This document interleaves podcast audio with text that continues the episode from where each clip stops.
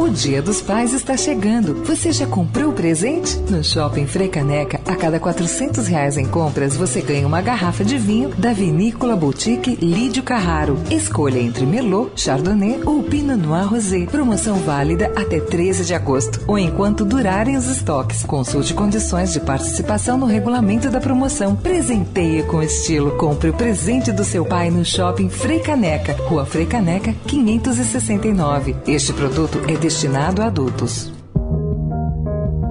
Poder e Política, com Alexandre Garcia.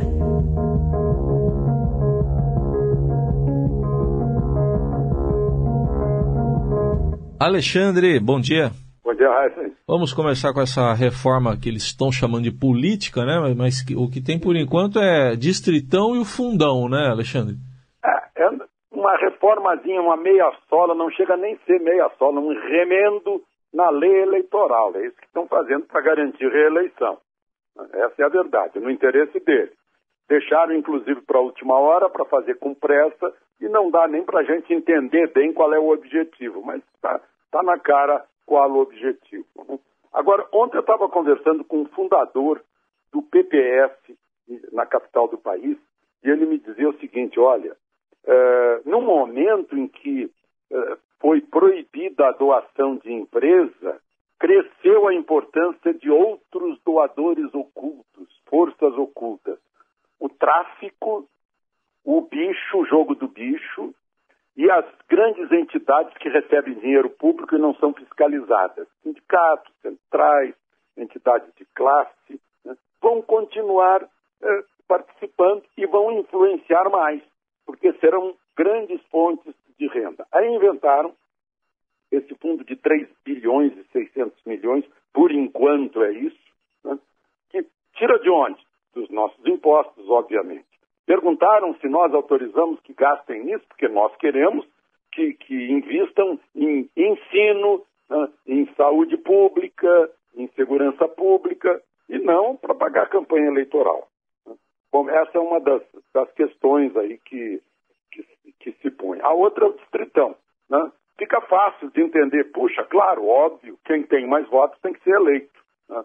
Não é como o Enéas que atraía, que, que teve voto para eleger mais três ou quatro com 350 votos, não é como Tiririca. Né? A princípio, está muito justo, mas no fundo parece que é para proteger aqueles, né? é uma, uma, um grupo que está uh, é, sob os olhos da Lava Jato. E aí continuam com o, o, o, os privilégios do mandato. Né?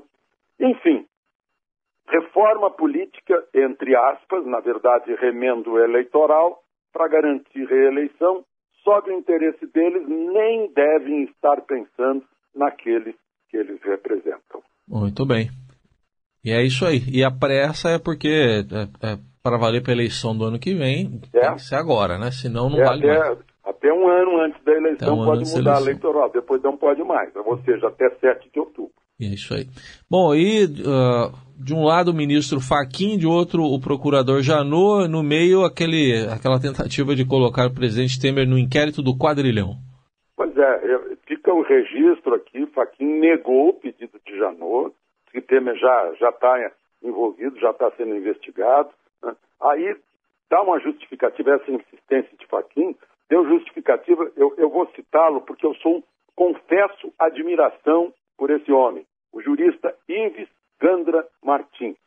Fez uma palestra em São Paulo ontem ou anteontem e falou da obsessão uh, de, de Janot contra Temer, que acabou prejudicando a economia do país.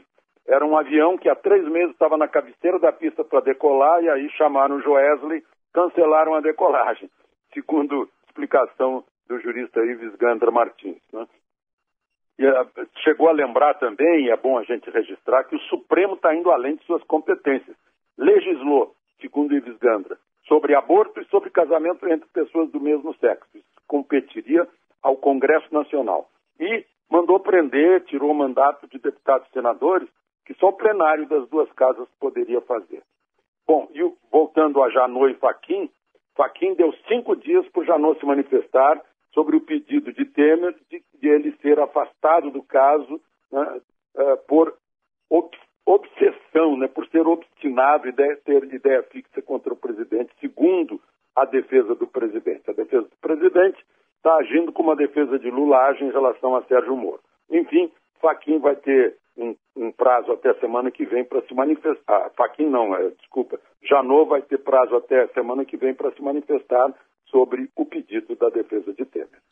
E para a gente fechar, Alexandre, é, falando um pouco de economia, o governo vai apertar aí a folha de pagamento. A folha de pagamento. E olha só, eu vou começar citando o que disse o relator de uma investigação sobre salários no serviço público, ah, na administração direta e indireta.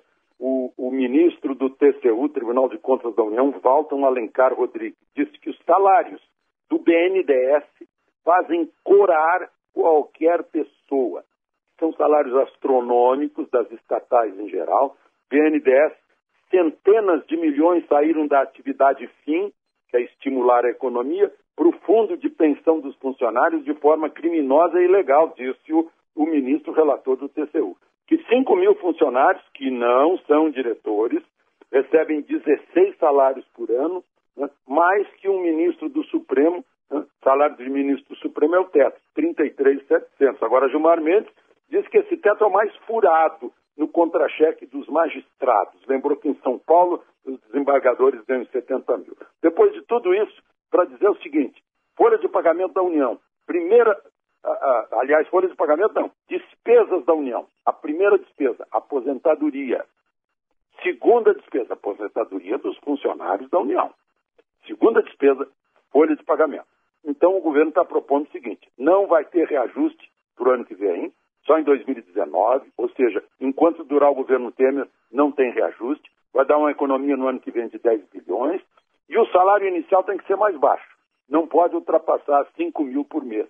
É o que estão discutindo. Agora, eu concluo dizendo o seguinte: se o presidente brigasse por popularidade, jamais faria isso.